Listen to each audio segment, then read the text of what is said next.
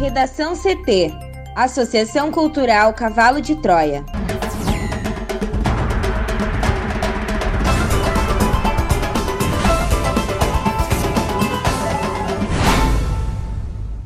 Agora, no Redação CT.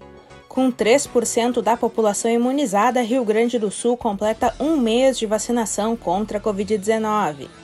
Porto Alegre interrompe vacinação contra o coronavírus em drive-thrus a partir desta quinta-feira.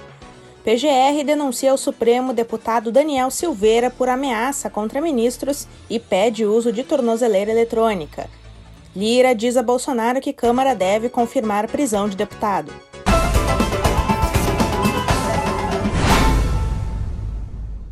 Eu sou a jornalista Amanda Hammermiller, este é o Redação CT, da Associação Cultural Cavalo de Troia. Sol entre nuvens em Porto Alegre, a temperatura é de 26 graus. Boa tarde. O sol deve predominar no estado mais uma vez com a perda de força da instabilidade. A presença de chuva deve ser irregular e localizada, aparecendo apenas na região leste do Rio Grande do Sul. Na capital, a máxima é de 27 graus. A previsão do tempo completa daqui a pouco. Com 3% da população imunizada, Rio Grande do Sul completa um mês de vacinação contra a Covid-19. A repórter Juliana Preto tem mais informações. A vacinação contra a Covid-19 no Rio Grande do Sul completou um mês nesta quinta-feira. Com pouco mais de 360 mil pessoas imunizadas, cerca de 3% da população gaúcha, estimada em 11,4 milhões pelo IBGE, já recebeu as primeiras doses. Neste primeiro mês, Amanda, o RS recebeu do governo federal pouco mais de 700 mil doses da vacina. E os idosos de mais de 83 anos já estão sendo imunizados em postos. Os profissionais de saúde, os moradores de asilos, pessoas com deficiência e indígenas já começam a receber a segunda dose. Até ontem, quarta-feira, foram aplicadas 360.476 primeiras doses e 8.993 da segunda. Infelizmente, Amanda, algumas cidades já começam a suspender a vacinação devido à falta de doses, inclusive Porto Alegre, que prevê esgotar o estoque no dia de hoje. E não há plano de redistribuição das vacinas no estado. A Secretaria da Saúde aguarda uma nova remessa de 300 mil doses da Coronavac. A população alvo da primeira etapa da vacinação chega a 4,4 milhões, como estima o governo. Em nota, a secretaria informou que, se confirmar o envio, o órgão irá repassar imediatamente as doses aos municípios para dar continuidade à imunização da população gaúcha, especialmente do grupo prioritário dos idosos, que são os mais afetados pela doença. Parte do lote servirá para a aplicação da segunda dose e os quantitativos para cada público estão sendo definidos. E o primeiro mês de vacinação, ele encerra sem denúncias formais ao Conselho Regional de Enfermagem do RS, de irregularidades na aplicação de vacinas por enfermeiros e também sem reclamações quanto à recusa de profissionais de saúde junto ao Ministério Público do Trabalho. Hoje também vamos relembrar o primeiro voo que trouxe as vacinas ao RS. Ele chegou com horas de atraso. Inicialmente previsto para as 16 horas, ele pousou no aeroporto Salgado Filho pouco depois das 22 horas, e um segundo voo chegou por volta das 23.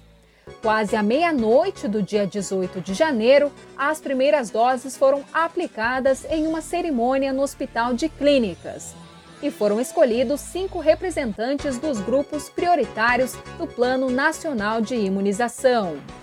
Foram vacinados a moradora de uma instituição de longa permanência de idosos, a Heloína Gonçalves, de 99 anos, a indígena Carla Ribeiro, de 32 anos, e três trabalhadores da saúde: Aline Marques da Silva, de 40 anos, técnica de enfermagem, a Joelma Kazimierski, de 48 anos, auxiliar de higienização, e Jorge Hamilton Royer, de 68 anos, médico. As doses foram encaminhadas depois às coordenadorias regionais de saúde, que redistribuíram aos municípios. Sobre a vacinação no interior, Amanda. Algumas cidades, como Rio Pardo, Lajeado e Cachoeira do Sul, conseguiram imunizar 100% dos seus grupos prioritários com a primeira remessa da vacina ainda em janeiro. As doses que chegaram depois foram remanejadas para profissionais de saúde que não atuam diretamente na pandemia. Relembrando agora as remessas. O RS recebeu quatro remessas de vacinas do Ministério da Saúde, três da Coronavac e uma da Oxford AstraZeneca. Agora sobre a vacinação de indígenas e quilombolas. Em 25 de janeiro, a aplicação da vacina na população de indígenas e quilombolas foi iniciada em Porto Alegre. Segundo o vacinômetro do governo do estado, até ontem, quarta-feira, 8.571 indígenas haviam recebido a primeira dose e 374 a segunda. Os dados para os quilombolas, eles não estão disponíveis. E em Porto Alegre, o portal G1 apurou que mais de 700 pessoas haviam sido vacinadas até o fim de janeiro. Agora, em relação aos drive-thrus e a vacinação ampliada, Amanda. A Prefeitura de Porto Alegre montou uma estrutura com 10 postos de saúde e drive-thrus espalhados pela cidade para atender a demanda da vacinação dos idosos fora de asilos e não acamados, inicialmente a partir dos 85 anos, ampliando para 84 e 83. Nos primeiros dias, filas e aglomerações foram registradas e a Secretaria Municipal de Saúde atribuiu a ansiedade pela vacinação. Também um mutirão de vacinação para profissionais de saúde em geral, com vacinas disponibilizadas pela Secretaria Municipal de Saúde e organizada por órgãos setoriais, foi realizado no dia 6 de fevereiro. Drive-thrus foram montados em cinco pontos da cidade. Denúncias apontaram que aposentados receberam a imunização. E o Sindicato dos Servidores Públicos do Estado informou que a vacinação dos profissionais de linha de frente não estaria completa na cidade.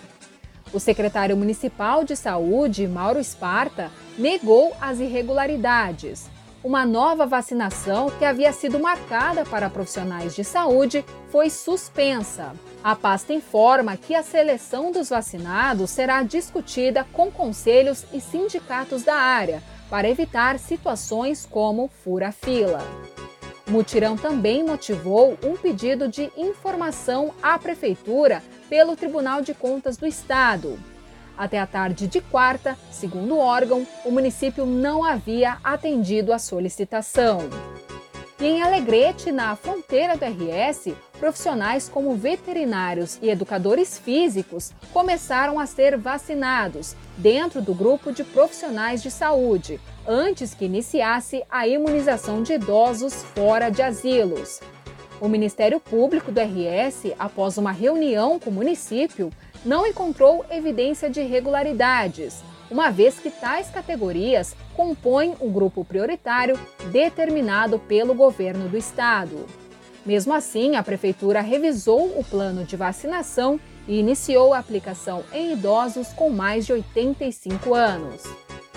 E para finalizar esse nosso resumo sobre o primeiro mês de vacinação, o Ministério Público do Rio Grande do Sul pediu a abertura de 46 investigações de denúncias de pessoas que furaram a fila da vacina contra a Covid-19. Um formulário online foi disponibilizado pelo órgão para as denúncias. No período entre 21 de janeiro e 4 de fevereiro, 487 notícias de irregularidades foram submetidas.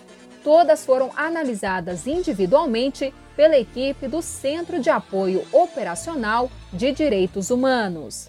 O MP não informa o atual status nem as cidades das investigações e, em nota, informou que as denúncias de possíveis fraudes na vacinação contra a Covid-19 no Rio Grande do Sul, que chegaram ao Ministério Público e que foram, em tese, consideradas graves, foram encaminhadas pelos Centros de Apoio Operacional criminal e civil às promotorias locais para apuração e providências cabíveis. É contigo, Amanda. Porto Alegre interrompe vacinação contra o coronavírus em drive-thrus a partir desta quinta-feira. Thaís Uchoa. A Secretaria Municipal da Saúde de Porto Alegre suspendeu a vacinação contra o coronavírus em pontos de drive-thru a medida passa a valer a partir desta quinta-feira, quando prossegue a vacinação de idosos nas unidades de saúde da cidade. A faixa etária para a imunização foi mantida pelo município. Idosos com idade a partir de 83 anos poderão se vacinar em 10 postos de saúde, apresentando documento de identidade com número de CPF e comprovante de residência. De acordo com a Prefeitura, ainda não está prevista a ampliação das faixas etárias aptas à vacinação. O atendimento de idosos com menos de 83 anos depende da entrega de novas doses por parte do Ministério da Saúde, afirmou a Secretaria Municipal de Saúde. As unidades disponíveis para vacinação são Santa Cecília, na Rua São Manuel 543, Camacuã, na rua Doutor Professor João Pita Pinheiro Filho, número 176, São Carlos, na Avenida Bento Gonçalves 6670, IAPI, na rua 3 de Abril, número 90, Morro Santana, na Marieta Mena Barreto, número 210, Clínica de Família Álvaro de Fini, na Álvaro de Fini 520, Moab Caldas, na rua Gabriel Fialho Camargo, Assis Brasil na Avenida Assis Brasil 6615, Santa Marta na Rua Capitão Montanha número 27 e Modelo na Rua Jerônimo de Ornelas número 55. Em todos os locais, a vacinação é realizada entre 8 e 17 horas. Para o Redação CT, Thaís Uchoa. A Procuradoria-Geral da República denunciou nesta quarta-feira ao Supremo Tribunal Federal o deputado federal Daniel Silveira, do PSL do Rio de Janeiro, por agressões verbais e graves ameaças contra ministros da Corte por tentar impedir o livre exercício dos poderes legislativo e judiciário e ainda por incitar a animosidade entre as Forças Armadas e o STF. Silveira teve a prisão decretada na terça-feira pelo ministro Alexandre de Moraes após divulgar vídeo com apologia ao Ato Institucional 5, o AI-5, e discurso de ódio contra os integrantes da corte. O plenário da corte confirmou a decisão por unanimidade nesta tarde. A PGR também solicitou medidas cautelares contra o deputado. No pedido, o vice-procurador-geral da República, Humberto Jacques de Medeiros, defende que Silveira seja monitorado por tornozeleira eletrônica mantenha distância das instalações do Supremo Tribunal Federal e tenha circulação restrita a endereços indicados pela Justiça como sua casa e seu local de trabalho.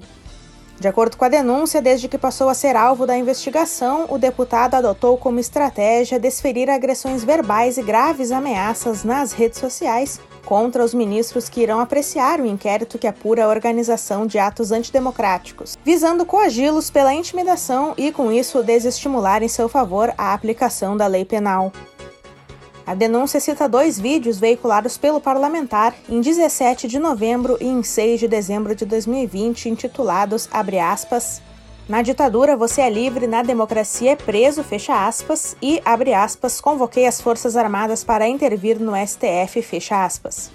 Ainda conforme a denúncia, as coações no curso do inquérito prosseguiram com um vídeo publicado nesta terça-feira, intitulado pelo acusado de, abre aspas, Faquin chora a respeito da fala do general Vilas Boas. Toma vergonha nessa maldita cara, Faquin, fecha aspas. Em referência a uma nota divulgada no dia 15 pelo ministro do STF, Edson Fachin. A denúncia diz que neste último vídeo não só há uma escalada em relação ao número de insultos, ameaças e impropérios dirigidos aos ministros do Supremo, mas também uma incitação à animosidade entre as Forças Armadas e o tribunal. Quando denunciado fazendo alusão às consequências que advieram do ato institucional número 5, entre as quais cita expressamente a cassação de ministros do Supremo e instiga os membros da corte a prenderem o general Eduardo Vilas Boas, de modo a provocar uma ruptura institucional. O vice-procurador-geral destacou que as manifestações contidas nos vídeos que serviram como plataforma para a prática das infrações penais escapam à proteção da imunidade parlamentar, que não abrange esse propósito.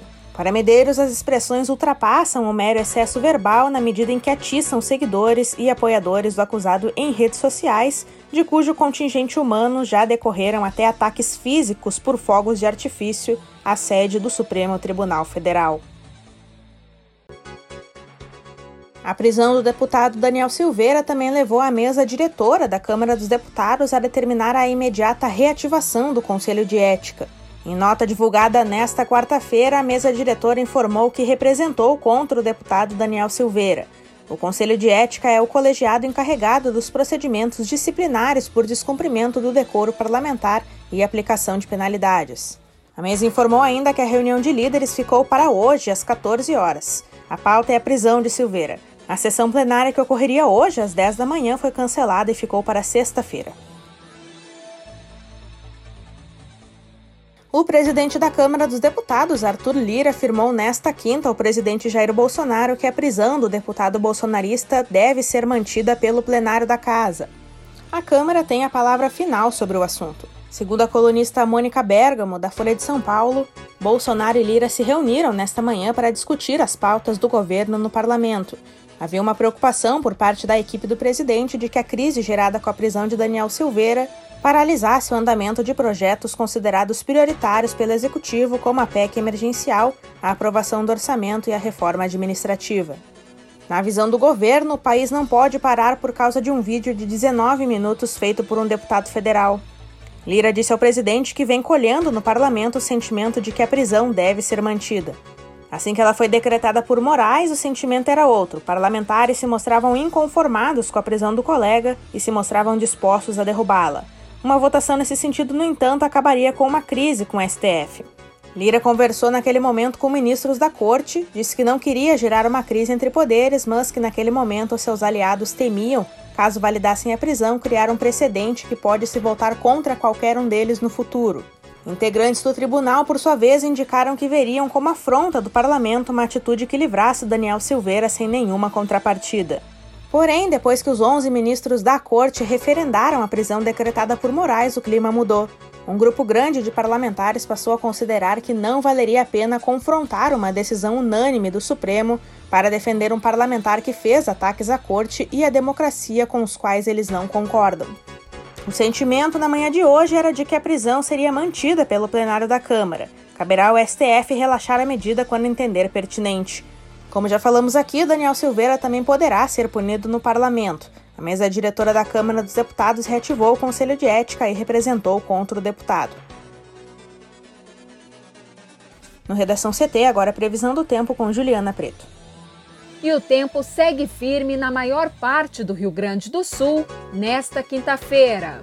O sol apareceu em todo o território gaúcho, mas, de acordo com a SOMAR Meteorologia, Pancadas fortes de chuva podem atingir algumas regiões ao longo desta tarde, como a região sul, o litoral, a serra e a região metropolitana.